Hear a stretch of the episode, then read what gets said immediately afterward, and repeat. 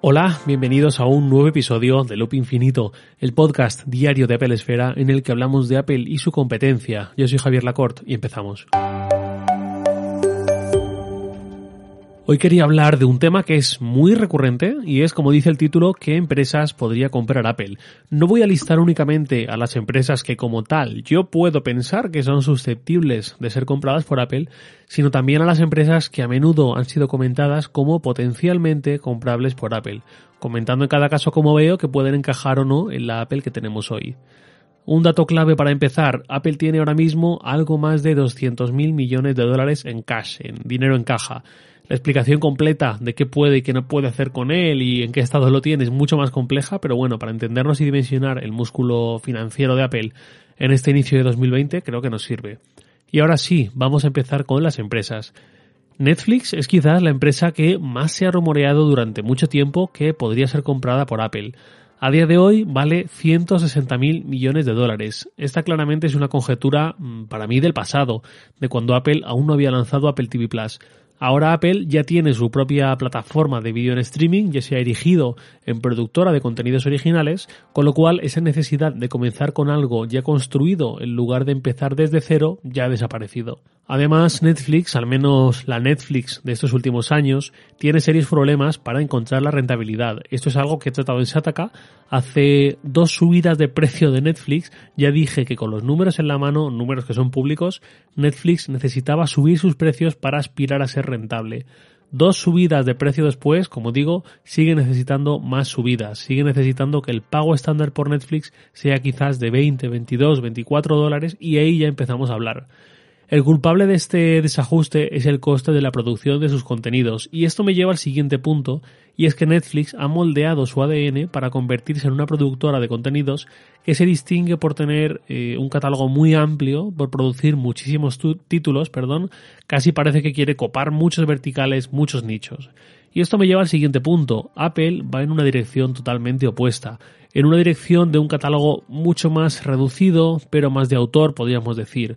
Le puede salir bien o le puede salir mal, esta buena intención no le libra de poder hacer en un momento dado una serie mala, pero su vocación es otra, como ya he dicho algunas veces, yo la veo como una mezcla de Prime Video y de HBO de Prime Video por el concepto de Apple TV Plus como parte de un ecosistema, no como un producto único, y de HBO por lo que ya he dicho de películas y series más de autor, más de culto quizás. Entonces ahí no me encaja Netflix por ningún lado. Creo que Netflix está a otras y esto es algo que ahora que ya conocemos Apple TV Plus lo podemos ver muy muy claro. Siguiente empresa, Spotify, que ahora mismo vale unos 28.000 millones de dólares. Cuando Apple empezó a planear el lanzamiento de Apple Music, entiendo que tuvo que elegir entre construir algo desde cero o comprar otra plataforma ya hecha y así recortar plazos. Escogió lo segundo y compró Beats, que además de fabricar auriculares, también tenía su propia plataforma de música en streaming. Ya he comentado también en algún episodio que para mí Apple Music está claramente por detrás de Spotify en cuanto a experiencia de usuario, pero desde luego no creo que Apple esté ahora planeando la compra de Spotify, no lo veo nada viable. Sí podría comprar alguna otra minoritaria para reforzar su plataforma de cara a competir mejor contra Spotify, a tener un Apple Music mejor, pero ya digo, el interés de Apple por Apple Music creo que llega hasta cierto punto, hasta donde llega, un poco lo mismo que con Apple TV Plus. Esto es parte de un ecosistema, no es un producto único. Siguiente empresa, Tesla. Esto que voy a decir sobre Tesla no quiero que se entienda mal. Yo soy el primero que babeo con los Tesla, especialmente con el Model S y con el Model 3, pero creo que si Apple entrase en la industria del automóvil, y hablo de automóviles, no de esta idea de crear una plataforma de software, que se ha hablado también de esto, si Apple quisiese convertirse en un fabricante de coches como tal, iría a por lo siguiente, o eso creo yo. Quiero decir, para mí los Tesla son la sublimación del automóvil en el formato que conocemos, en el que llevamos arrastrando 100 años. Pero claramente lo siguiente son los coches autónomos. Y un coche autónomo por completo, no con un autopilot que puedes activar en un momento dado, sino un coche 100% autónomo 24/7, no tiene por qué tener volante, ni pedales, ni disposición de asientos todos mirando hacia el frente, ni retrovisores, ni muchos elementos que tienen los vehículos tradicionales. Incluso en su máximo exponente, como para mí es Tesla. Entonces, tener que soportar este legado cuando claramente vamos hacia otro escenario de la movilidad hace que yo no tenga nada clara esta posible compra, porque además implicaría tener que meterse en un escenario súper complicado como lo es el de Tesla de cara a su producción, a esta sensación que vemos de ir siempre abogados, mm, recortando plazos, buscando llegar como sea, aunque luego en algunos casos, eh, por supuesto, se cumplan o incluso sobrepasen expectativas. Pero ya digo, no veo yo a Apple comprando a Tesla. Eh, además, esto es un poco, pues como lo que comenté también con el episodio sobre unas hipotéticas gafas de Apple, que yo las veo muy claras, eh, o lo mismo que ha pasado con el reloj de Apple, con el Apple Watch. Apple no va a lanzar su propio reloj, sino que va a reinterpretar el reloj y va a sacar su propuesta de lo que debe ser un reloj a partir de ahora. Por eso, por ejemplo, seguramente eh, no hemos visto un reloj circular en ningún momento, sino que Apple entiendo que ha entendido, valga la redundancia, que un reloj inteligente en el que va a haber mucha interfaz de texto debe ser cuadrado o rectangular, pero no circular porque eso complicaría mucho la legibilidad de elementos de texto en pantalla, ¿no? Pues esto es un poco lo mismo. Eh, creo que si Apple plantea fabricar un coche, cosa que no creo que vaya a ocurrir, pero si ocurriese, creo que no buscaría lanzar un coche tradicional, por mucho que sea el coche sublimado, sino buscar lo siguiente, cómo es un coche según Apple. Por esto comento todo esto. Por cierto, esta compra sería por valor de 135 mil millones de dólares al precio de la acción de Tesla actual en esta primera quincena de febrero, con esta mega subida de las últimas semanas. Y si hay burbuja o no con Tesla y su acción, ya lo dejo a los que saben de esto. Siguiente empresa, Disney. Disney también ha sido muy señalada con esta, voy a ser muy breve, no la veo nada clara. Por un lado, por motivos como los que he comentado sobre Netflix. Apple da la sensación de que quiere posicionarse en esta industria desde lo pequeño, mientras que Disney es todo lo contrario, va a lo grande, no, a lo enorme. Es un poco como si antes de lanzar el primer iPhone, o habiendo lanzado ya el primer iPhone en 2007, 2008, hablamos de si Apple puede comprar a Nokia, que lanzaba entonces cientos de teléfonos al año.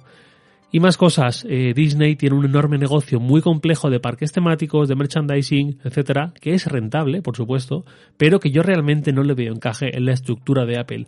Además, esta sería la compra más cara por 255 mil millones de dólares. Siguiente empresa, vamos a una muchísimo más pequeña y además una que me gusta mucho y que sí la veo bastante más clara. Sería CityMapper.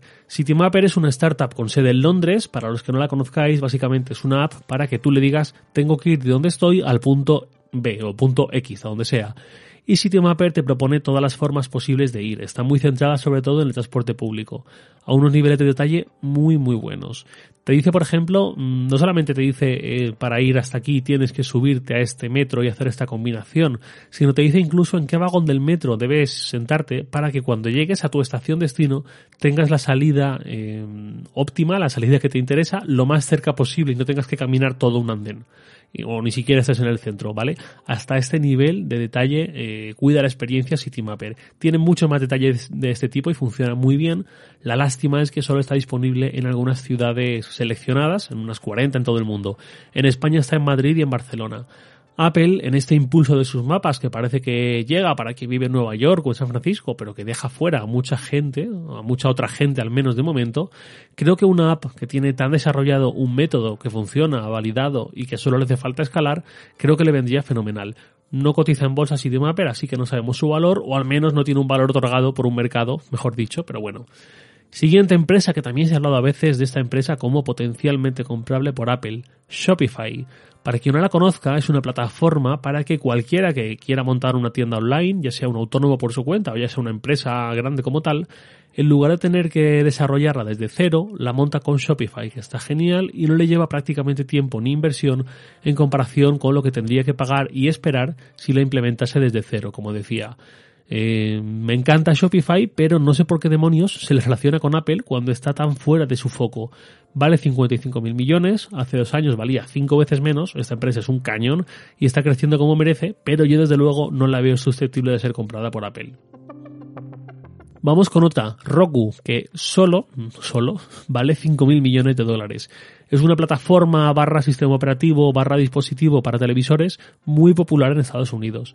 Aquí tengo sensaciones encontradas. Por un lado, Apple tiene el problema de que hace unos años un Apple TV, el dispositivo, tenía sentido para convertir teles tontas en teles inteligentes y tener aplicaciones de acceso a Internet y demás, pero hoy ya no hay teles tontas y además cada vez las teles son mejores en su software y más completas y por tanto mm, inducen a menos motivos para gastar 120, 150, 200 euros en un dispositivo externo que al final también añade una capa de complejidad que seguramente ya no merece la pena. Con lo de la capa de complejidad me refiero a tener un dispositivo dentro de otro dispositivo, tener otro mando, tener que ir jugando entre canales y demás. Y si encima Apple acertadamente está abriendo su Apple TV, la app, y su AirPlay a televisores de terceros, apaga y vámonos. No sé si para esto que tanto he comentado de que Apple tiene que rehacer profundamente su Apple TV, la app, para eliminar la mucha confusión que hay al respecto, podría encontrar en Roku una posible solución para dar un orden a sus contenidos, su tienda y demás. Siguiente empresa, Twitter. Otra empresa muy señalada como potencialmente comprable por Apple, eh, entre otras empresas, eh, y con esta voy a ser súper breve. ¿Para qué demonios querría Apple una empresa que está permanentemente en el disparadero cuando no es por no combatir el acoso de forma activa, es por tener escándalos de propaganda política abusiva o es por el uso de bots para nuevamente fines políticos que no es capaz de atajar? Y todo sin apenas poder conseguir beneficios. Ahora últimamente Twitter está ganando dinero, pero poco en comparación con otras plataformas sociales y desde hace poco tiempo. Bueno, otra empresa, Salesforce. Salesforce es una de las grandes empresas B2B de servicios y software corporativo para empresas que alguna vez se ha especulado con que podía comprar Apple para entrar en este negocio por la puerta grande y de paso reforzar lateralmente su negocio de venta de dispositivos. Esto es algo que no contemplo porque a día de hoy, según lo veo yo, Apple es una empresa de diseño y mediante ese diseño vende teléfonos, vende relojes, vende tablets, vende auriculares o vende suscripciones a servicios online. Pero todo viene a raíz del diseño y de una importancia descomunal y nuclear del diseño. Esta compra la vería mucho más lógica por parte de Microsoft, que además en los últimos años con Satya Nadella como CEO ha redoblado esfuerzos en este mercado corporativo y que además hace cuatro o cinco años ya hubo rumores fuertes de esa operación, aunque al final no se concretaron ahora mismo tendría un precio de 165 mil millones de dólares. Otra empresa más, Sony Pictures, la división cinematográfica de Sony, que tiene un catálogo inmenso. Eh, Eras una vez en Hollywood, es la primera que se me viene a la cabeza de las más recientes, pero también tiene la saga Spider-Man, tiene Breaking Bad, tiene Better Call Saul, tiene The Crown, tiene un montón de títulos muy potentes, pero nuevamente creo que este rumor pudo tener más fuerza en un momento previo al lanzamiento de Apple TV Plus, cuando todavía no podíamos ver hacia dónde iba Apple con Apple TV Plus, hacia dónde se encaminaba y qué quería ser, y no me voy a repetir más con esto, no le veo un sentido a la Apple actual. Otra más, y esta sí que le veo sentido, es Yelp. Yelp es una empresa quizás con menos calado aquí en España que en Estados Unidos, pero es un poco un Foursquare barra TripAdvisor barra Google Maps en su vertiente de reseñas. Esta compra sí la veo bastante más clara y necesaria, incluso quizás eh, porque si algo hecho en falta de Apple Maps es información de comercios. Con Apple Maps puedo llegar de punto A a punto B sin problemas, pero me resulta muy complicado en muchos casos encontrar un tipo de comercio concreto o encontrar información de ese comercio y me acabo yendo a Google Maps si es que directamente no me voy hacia ahí, eh, porque con Apple Maps ya tengo unas expectativas bajas en ese sentido. Comprando Yelp sería bastante viable tener un servicio propio, mm, sin tener que recurrir a un tercero como ocurre ahora, y potenciar un poco ese servicio de mapas que nuevamente es que Google Maps le da bastantes vueltas. Yelp no cotiza, así que tampoco tiene un valor definido. Y por último, Peloton, o Pelotón, dicho más castellanizado.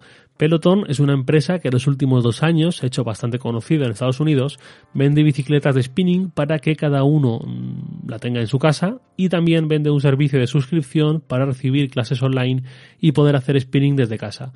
Esta es la típica empresa que yo sinceramente no le daría mm, demasiada importancia, pero está consiguiendo bastante fama y la verdad es que no entronca mal en esta vocación por la salud y el ejercicio físico que tiene Apple desde hace un lustro con el Apple Watch.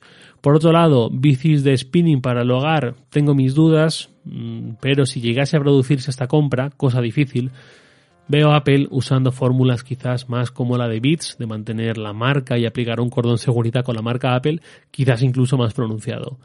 Y hasta aquí, por supuesto, hay muchas empresas comprables por Apple, como las que hemos visto en los últimos tiempos, que sí que he llegado a comprar, pero realmente son empresas en muchos casos muy poco conocidas, más pequeñas, que pueden ser útiles para Apple en proyectos mayores, y desde luego ese es un terreno que ya no es para mí. Y nada más por hoy, lo de siempre, os leo en Twitter, arroba jlacort, y también podéis enviarme un mail a lacort.sataka.com. Loop Infinito es un podcast diario de Pelesfera, publicado de lunes a viernes a las 7 de la mañana, hora española peninsular, presentado por un servidor, Javier Lacort, y editado por Santi Araujo. Un abrazo y hasta mañana.